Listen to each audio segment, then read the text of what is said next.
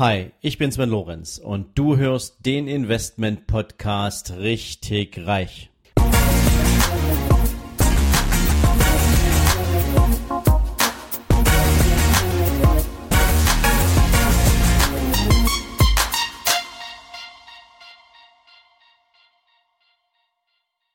Hallo und herzlich willkommen zu einer neuen Interviewfolge in deinem Investment Podcast richtig reich. Und heute spreche ich mit Ben Sattinger. Ich bin bei Ben zu Hause in Berlin. Ähm, wir haben hier quasi eine Mega-Sicht über Berlin in so einer Art Penthouse-Wohnung. Sehr, sehr cool übrigens. Ja, Ben ist ein YouTube-Star, könnte man sagen, der ganz, ganz viele verschiedene Businessmodelle ausprobiert hat. Und darüber sprechen wir jetzt auch, weil natürlich viele von euch auch immer wieder fragen, welche Möglichkeiten gibt es eigentlich, sich auf der Einkommensseite von einem Angestelltenverhältnis unabhängig zu machen. Und deswegen, lieber Ben, herzlich willkommen in meinem Podcast. Und ich bin wahnsinnig gespannt auf das, was wir beide jetzt miteinander zu besprechen haben. Dankeschön, Sven. Ja, Ben, ich habe es gerade gesagt, du bist YouTube oder du hast als YouTuber angefangen. Ähm, kannst du meiner Community vielleicht mal ein bisschen äh, äh, erzählen, wie sich das damals angelassen hat für dich, mit welcher Motivation du gestartet mhm. bist und wie sich das bis heute entwickelt hat? Mhm. Ja, lieber Zuhörer, ähm, ich muss mal so ein bisschen zurückspulen und zwar, ich war vor, vor acht Jahren war ich Offizier bei der Luftwaffe, was damals schon sehr ähm, gut bezahlter Job war und ähm, ich habe sehr viel Spaß gehabt, hatte sehr viel, ähm, sehr viel Verantwortung auch in jungen Jahren, habe aber dann gemerkt, okay, es du bist so, du bist Zeitsoldat, du gehst vielleicht auf die Beamtenstelle zu, ähm, bist aber trotzdem dann irgendwie der, in Anführungszeichen, Depp vom Dienst, wirst herumgeschoben, wirst versetzt und man geht halt nicht so wirklich auf deine Bedürfnisse ein. Klar. Ähm, da hatte ich die Schnauze voll und dachte, hey, ich mache mal was ganz anderes, ich werde YouTuber. Ja, und damals, jetzt weiß man Influencer, was man so macht und wie, wie das funktioniert, aber damals wusste ich davon gar nichts. Ich wollte einfach nur, ähm, das war so der, der Karl S., über den wir gerade geredet haben, der hat damals, ich glaube, so ein, ein Jahr, ein halbes Jahr war er aktiv und dachte, hey, was der macht, das kann ich doch eigentlich auch. Das interessiert mich, mich über Fitness zu informieren. Ja, und so habe ich angefangen, mich selber zum Fitnesstrainer ausbilden zu lassen und ähm, ja, die ersten Fitness-YouTube-Videos zu produzieren. Und das ging dann bis 2014 sehr rasant nach oben und ich habe relativ schnell auf eigenen Beinen stehen können, habe relativ schnell mein Haupteinkommen aus dieser ähm, aus diesen Tätigkeiten erwerben können durch Sponsorings, durch Product Placements, durch eigene Produkte, die man da vermarktet hat, durch Affiliate Marketing, alles, was man jetzt so alles im Online-Marketing kennt. Habe aber dann gemerkt, dass plötzlich in Anführungszeichen jeder YouTuber werden wollte. Ja, das war, wir haben natürlich ein sehr cooles Leben ihnen vorgelebt. Das hat so, du hast vorher gesagt, so YouTube-Star, also man hat sich schon so ein bisschen als Star ge gefühlt. Du bist äh, auf der Straße erkannt, äh, erkannt worden, wurdest angequatscht und man wollte Selfies mit dir machen. Das war natürlich was ganz Neues. Und das war natürlich cool. Ja, das macht natürlich Spaß. Ja. Ähm, aber irgendwann habe ich gemerkt, okay, plötzlich gibt es so viele Influencer, so viele Fitness-YouTuber, ähm, der Markt verwässert sich regelrecht und ich krieg nicht mehr die Product Placement-Preise, die ich ursprünglich hatte, ich krieg nicht mehr die Sponsorings, die ich ursprünglich mal hatte, weil eben andere da sind, die es günstiger machen. Ähm, und das war für mich dann der Zeitpunkt, okay, ich muss mir was Neues einfallen lassen, ähm, im Internet Geld verdienen, zeitlich, örtlich unabhängig. Das war genau mein Ding. Online-Marketing, das hat mich interessiert. Fitness, da bin ich groß geworden und dann habe ich ähm, die OTL Online Trainer GmbH gegründet vor dreieinhalb, vier Jahren. Ähm, und das ist quasi eine Online-Akademie, eine TÜV-zertifizierte Online-Akademie, mit der wir staatlich geprüfte Ausbildungen produzieren und über alle möglichen Online-Marketing-Skills ähm, an den Mann verkaufen. Das heißt, ähm, das ist jetzt auch mein Hauptbusiness. Seitdem habe ich mit meinem Influencer-Dasein äh, massiv abgenommen und das zurückgestellt und mache nur noch Dinge, die ich, oder ich ja, ich, ich filme so ein bisschen, ich verfilme so ein bisschen mein Leben und jemand, den, es interessiert, wie sich, wie ich mich so entwickelt habe von Fitness, von YouTuber über Unternehmer, Online-Unternehmer und viel, viel herumreise. Das sind halt so die aktuellen Themen. Der kann mich da noch, noch verfolgen, aber mein Hauptbusiness ist tatsächlich jetzt meine Akademie. Ich habe hier 34 ähm, angestellte Mitarbeiter, die alle aus dem Homeoffice arbeiten. Das ist auch nochmal so eine große Besonderheit bei uns, dass viele davon Digitalnomaden sind, sprich ähm, ein digitaler Nomade, der ist orts- und zeitlich unabhängig, der reist durch die Welt und verdient mit seinem Laptop im Internet sein Geld. Und das sind, das ist so der Themenbereich, wo ich ja, mich jetzt sehr gut auskenne und wo ich sehr stark aktiv bin. Das klingt sehr cool. Ähm, Jetzt hast du ja gerade zwei Dinge angesprochen, da will ich gleich mal schnell drauf einsteigen. Ähm, das hat natürlich noch was damit zu tun, wo du herkommst. Also mhm. dein, dein YouTube-Business, mit dem du gestartet bist. Und du hast jetzt gerade gesagt, bestimmte Einkommensarten in diesem Bereich sind zurückgegangen. Mhm. Ähm, also du sagtest das Thema Private Placement. Mhm. Und was war das zweite noch? Äh, Sponsorings. Sponsorings. Ähm, kannst du mir vielleicht mal sagen, ähm, weil es gibt ja trotzdem noch den einen oder anderen, der diesen Traum da draußen Natürlich. hat und sagt, ähm, ich habe ich hab vielleicht das Talent, ähm, mhm. YouTube-Videos zu gestalten, ich habe vielleicht auch wirklich was zu erzählen. Ähm, wobei ich mir manchmal die Frage stelle, wenn du, das, wenn du frisch von der Schule kommst, was du so alles zu berichten hast. Ja. Aber ähm, jeder soll ja so ein bisschen seinen Talenten auch frönen. Aber was sind so ähm, da im Bereich YouTuber sein? Ähm, was, was, worauf sollte man eigentlich achten, wenn man damit anfängt? Wenn du sagst, ähm, du brauchst halt Produktpartner oder du brauchst mhm. halt Sponsoren. Ähm, was ist die Bedeutsamkeit dabei für dich gewesen und ähm, wieso sind sozusagen dann im Rahmen deiner Aktivitäten ähm, plötzlich Auffälligkeiten äh, für dich sozusagen hervorgekommen, wo du sagst, hier merkt man eindeutig, dass dieser Markt überlaufen wird? Mhm. Also ein wichtiges wichtiger Punkt, den du gerade gesagt hast, Talent. Ähm, du solltest also jetzt, ob jetzt ein, ein 16-, 18-Jähriger von der Schule dir schon was erzählen kann, der kann auch in Richtung Comedy gehen, der kann auch in Richtung Unterhaltung gehen. Ähm, man muss halt äh, irgendwie versuchen, seine Zuschauer an ihn, an einen zu binden und es soll natürlich auf eine gewisse ähm, emotionalen Ebene sein, so dass der Zuschauer dich auch wirklich sympathisch findet, dass mhm. er nicht nur dich anschaut, weil du jetzt äh, fünfmal erklärst, wie Bankdrücken richtig funktioniert, sondern weil sie auch dich als Person interessant finden und ähm, generell dir gerne zuhören, du, du sie unterhaltest, ihnen vielleicht irgendwas mitgibst, was was für sie selber interessant sein könnte. Ähm, also das ist schon mal das Erste. Du musst wirklich versuchen, irgendwas, also jetzt nicht irgendwie, hey, ich will jetzt YouTuber werden, okay, was mache ich? Hm, okay, da gibt's jetzt, da gibt's die Beauty-Leute, da gibt's die Comedy-Leute, da gibt's die Fitness-Leute, okay, suche ich mir den besten Markt aus. Sondern es soll wirklich was sein, was du vorlebst und in dem du richtig aufgehen kannst und wenn du wirklich mit Spaß dahinter bist und so dein Hobby so ein bisschen mhm. verfilmst, ähm, dann kannst du auch wirklich erfolgreich damit werden, wenn du wirklich mit vollem Herzen dahinter stehst. Und das war so meine, ich habe das einfach, also ich habe das nicht gemacht, weil ich damit Geld verdienen wollte, sondern ich habe einfach gemacht, hey, ich will jetzt einfach mal YouTube-Videos produzieren ähm, und habe eine große Einschaltquote getroffen und habe dann gemerkt, wow, damit kann ich auch noch Geld verdienen. Und da setzt jetzt mal so die erste Frage ein. Ähm, in meinem laienhaften Verständnis, und ich habe jetzt mit YouTube noch nicht so viel zu tun, mhm. ich habe zwar einen eigenen Kanal, aber ähm, den bauen wir gerade erst auf. Und ich habe jetzt über YouTube auch nicht irgendwie im Kopf Geld zu verdienen. Mhm. Aber ich habe ja zumindest schon mal irgendwann gehört, es ist möglich. Mhm. Und das ist irgendwie abhängig von der Anzahl an Klicks, die du bekommst. Und irgendwann bietet man dir etwas an. Ähm, wie funktioniert das? Das ist also alleine über die YouTube-Videos verdienst du auch schon Geld, aber relativ wenig. Das ist so ungefähr ein bis zwei Dollar pro tausend Klicks. Das sind die, die normalen äh, Werbeeinblendungen, die bei YouTube kommen und davon kriegst du halt deinen gewissen Prozentsatz, aber das ist sehr, sehr, sehr wenig. Ähm, dein Haupteinkommen verdienst du mit eigenen also mit Product Placements. Das heißt, entweder du gehst auf Unternehmen zu und sagst, hey, pass auf, ich habe hier einen Kanal mit genau der richtigen Zielgruppe für euer Produkt, äh, soll ich nicht mal Werbung für euer Produkt XY machen? Ähm, das würde bei mir dann 600 Euro, 1000 Euro, 1500 Euro kosten. Seid ihr mit dabei? Ja, nein. Und dann kann man da sozusagen einmal ein Product Placement für die einbauen. Okay. Oder du findest einen Partner oder die Partner finden dich eben ähm, über solche, es gibt auch ge gewisse ähm, Portale, wo verschiedene ähm, Influencer gerankt sind und wenn du als Unternehmen dann an dieses Portal gehst, hey, wir haben XY und wir suchen da jetzt die passenden Influencer, was habt ihr da? Und dann suchst du dir den passenden Influencer raus. Ähm, oder, das war für mich eigentlich immer am interessantesten, du versuchst Sponsorings mit ähm, gewissen Unternehmen einzuführen. Das heißt, okay, pass auf, ähm, Unternehmen XY, äh, wir machen einen Jahresvertrag, ich werde äh, dreimal im Monat in einem Video über eure Produkte reden, zwei Facebook-Posts machen und äh, drei Instagram-Fotos und dafür kriege ich monatlich 1000 Euro. So, und das ist dann für, für einen Influencer oder für einen, der gerade als Selbstständiger gestartet ist, wenn man so einen Vertrag hat, einen Jahresvertrag, da kommt monatlich 1000, 2000 Euro rein, schon für den einen Sponsoringpartner, ist es schon was, was Wertvolles und, und was Handfestes, was man dann aufweisen kann. Also das sind so eigentlich die großen Varianten. Entweder so ein bisschen über YouTube mit den Werbeeinnahmen, aber das ist wirklich wenig, oder Product Placements oder Sponsorings. Oder du entwickelst deine eigenen Produkte und machst dein eigenes Business daraus. Das ist natürlich der beste Weg.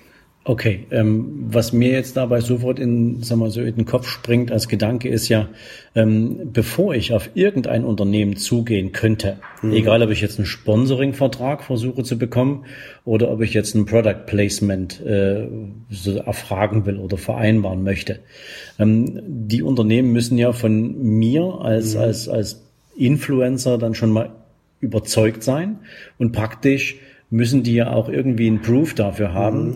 dass ich tatsächlich eine Influencer-Arbeit mache. Das heißt also, dass ich eine, eine große Reichweite mhm. habe. Ähm, das heißt also, so in meinen Augen ist es schon trotzdem erforderlich, dass du mit, egal ob du jetzt ein Instagram-Profil hast, was da, wo du, wo du damit arbeiten willst, oder einen YouTube-Kanal, dass du über diesen Weg ähm, schon mal eine Menge Content abgegeben hast, ja. über den du dann selber erstens dich definierst, ja. aber eben auch deine Zielgruppe ansprichst für die wiederum dann die entsprechenden Produkte, für ja. die man werben würde, auch wiederum interessant sind, richtig? Also du musst erstmal extrem in Vorleistung gehen mhm. und die erstmal diese Reichweite aufbauen. Und das ist der größte Punkt überhaupt. Du musst erstmal anfangen, du musst regelmäßig Content rausbringen, der Content muss interessant sein, der Content muss unterhaltsam sein. Am besten die, sollen die Zuschauer so überzeugt sein von deinem Content, dass sie es noch mit ihren Freunden teilen, über Social Media teilen. Mhm. Ähm, du musst auf jeden Fall mindestens ein halbes Jahr bis zu einem Jahr wirklich, und das ist ein Fulltime-Job, wenn man es richtig macht, Content, Content produzieren, versuchen mit anderen Influencern, die so ein bisschen auf deiner gleichen Ebene sind, zu kollaborieren. Das heißt, du kommst bei denen auf den Kanälen vor, sie kommen bei dir auf den Kanälen vor, dann schiebt man sich so ein bisschen die Zuschauer zu und dann macht man das mit allen möglichen und versucht halt so irgendwie in dem, in der Branche, in der Kategorie, in dem Bereich irgendwie bekannt zu werden. Und man muss aber wichtig, man muss dranbleiben. Man muss dranbleiben und den Content immer wieder produzieren und es darf auch nicht immer das Gleiche sein, es muss weiterführend sein, so dass für den Zuschauer es auch wirklich ein Mehrwert generiert wird, wenn ich äh, diesem Influencer folge. Und erst wenn du dann in diese Vorleistung gegangen bist, halbes bis ganzes Jahr Fulltime Content produzieren und Reichweite aufbauen, dann bist du interessant für Unternehmen und die sehen dann, okay, pass auf, schau mal, der hat schon so eine Reichweite, wenn er ein Video veröffentlicht, wenn er einen Podcast veröffentlicht, wenn er ein Instagram-Foto macht, dann kommen da so und so viele Likes und so viele Kommentare. Ähm, das könnte für uns dann wertvoll sein. Okay, gibt's da irgendwie so eine magische Grenze, wo du sagst, also keine Ahnung, 100.000 Follower, 200.000 Follower, das mhm. ist dann so, wo auch Unternehmen auf dich aufmerksam werden oder wo zumindest das Finden von Kooperationspartnern leichter wird?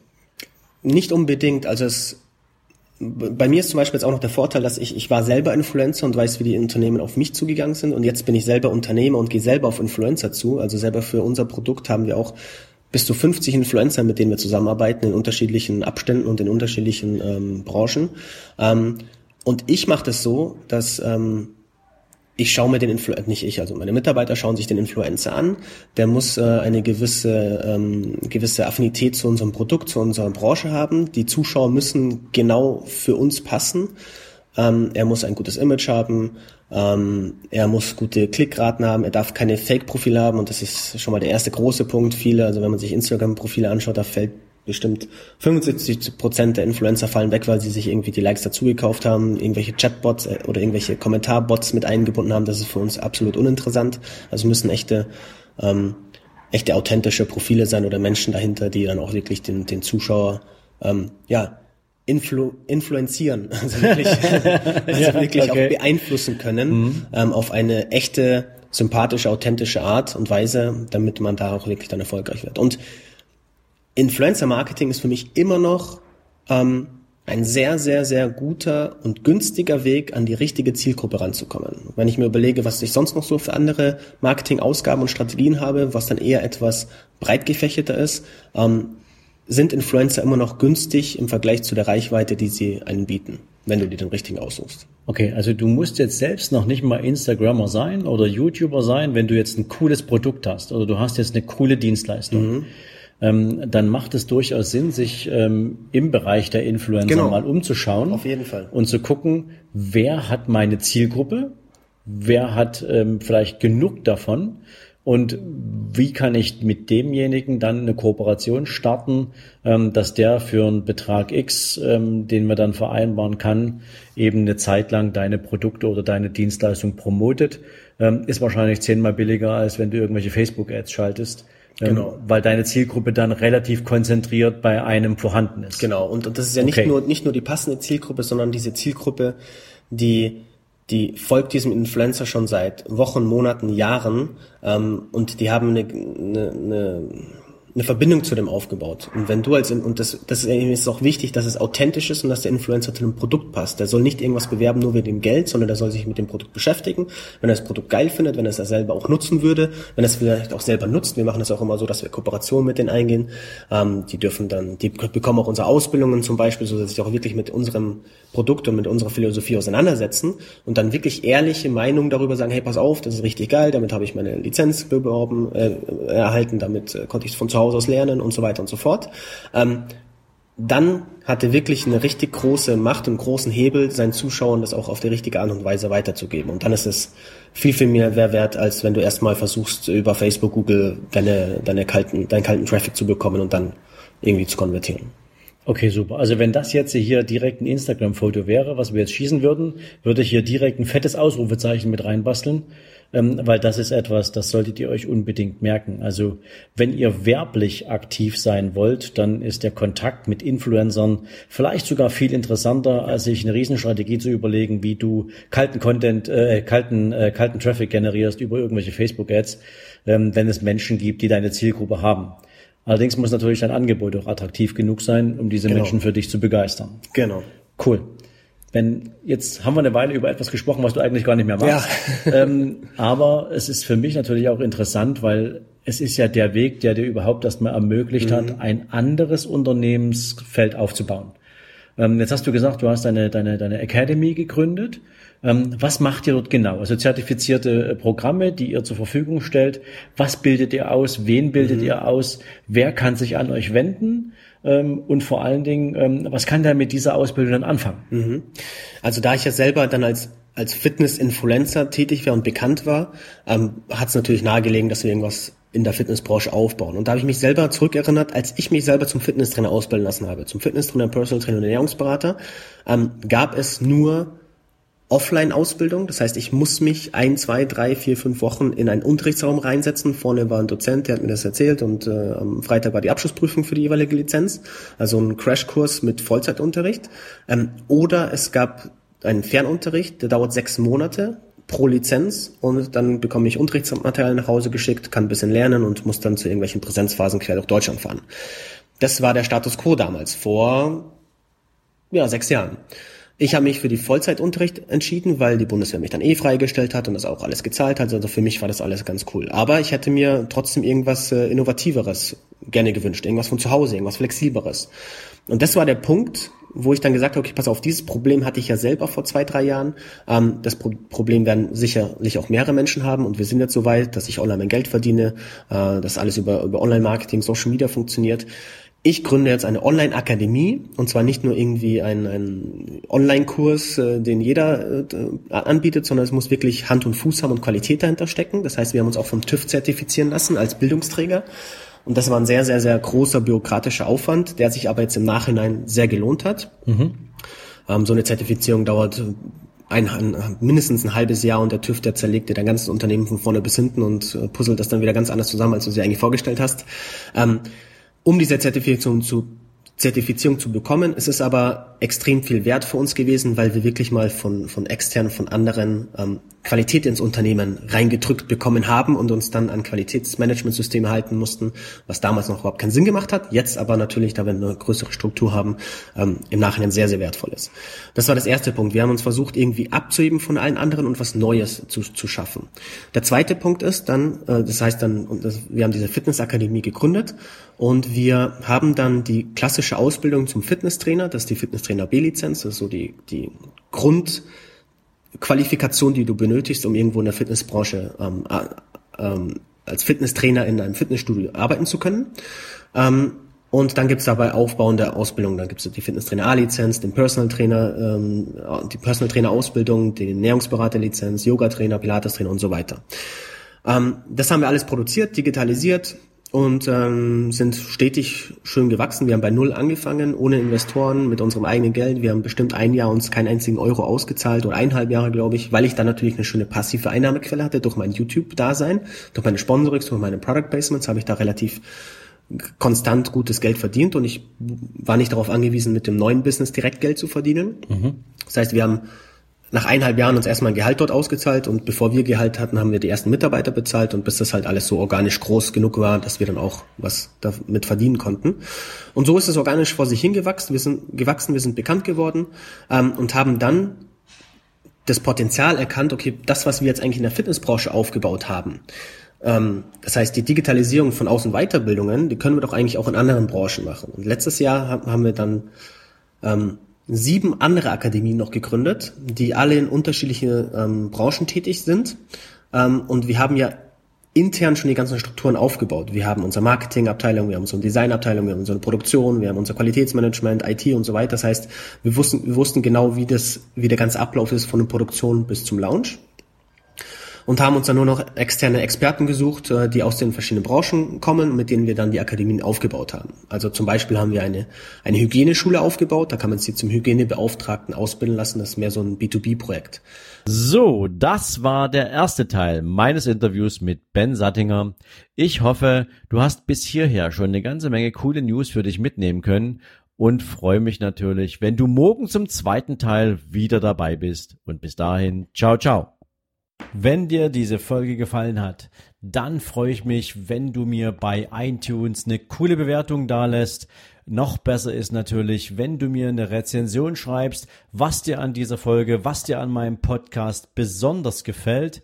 Ja, und natürlich freue ich mich, wenn du auf meiner Seite sven-lorenz.com vorbeischaust. Dort findest du nochmal alle Podcast-Folgen zusammengefasst Dort findest du unter Bücher und Downloads natürlich auch mein Buch nicht auf den Kopf gefallen. Du findest zusätzlich jede Menge Buchempfehlungen, die ich für dich auf meiner Seite zusammengefasst habe, so dass du immer up to date bist, welche Bücher ich für dich jetzt gerade hier auf der Empfehlungsliste habe. Und natürlich freue ich mich, wenn du deinen Freunden von diesem Podcast erzählst, wenn du Menschen daran teilhaben lässt, was du für dich auch hier als besonders wertvoll empfindest. Und in diesem Sinne sage ich natürlich schon jetzt ganz, ganz herzlichen Dank für deine Weiterempfehlung, für dein Ohr in meinem Podcast und wünsche dir jetzt einen super entspannten restlichen Tag. Ciao.